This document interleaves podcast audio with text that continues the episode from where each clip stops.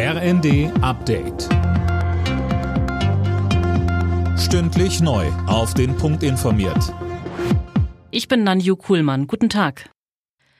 Der Kauf von E-Autos wird ab sofort nicht mehr vom Bund gefördert. Der sogenannte Umweltbonus läuft aus. Mehr von Cornelius Dreger.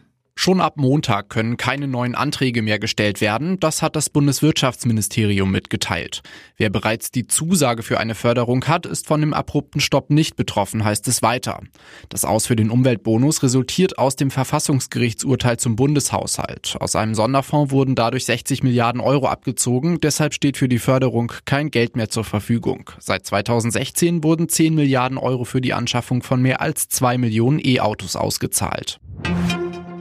Parteitage von CDU und SPD in Hessen haben den Koalitionsvertrag verabschiedet. Montag ist die offizielle Unterzeichnung geplant. Die CDU hatte nach der Wahl am 8. Oktober einer Fortsetzung der langjährigen Koalition mit den Grünen eine Absage erteilt.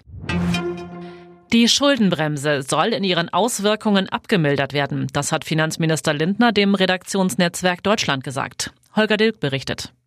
Grundsätzlich geht es darum, bei Konjunkturschwankungen die erlaubte Verschuldung anzupassen. Heißt, hat die Wirtschaft eine Delle, soll die Verschuldungsquote höher sein dürfen als jetzt.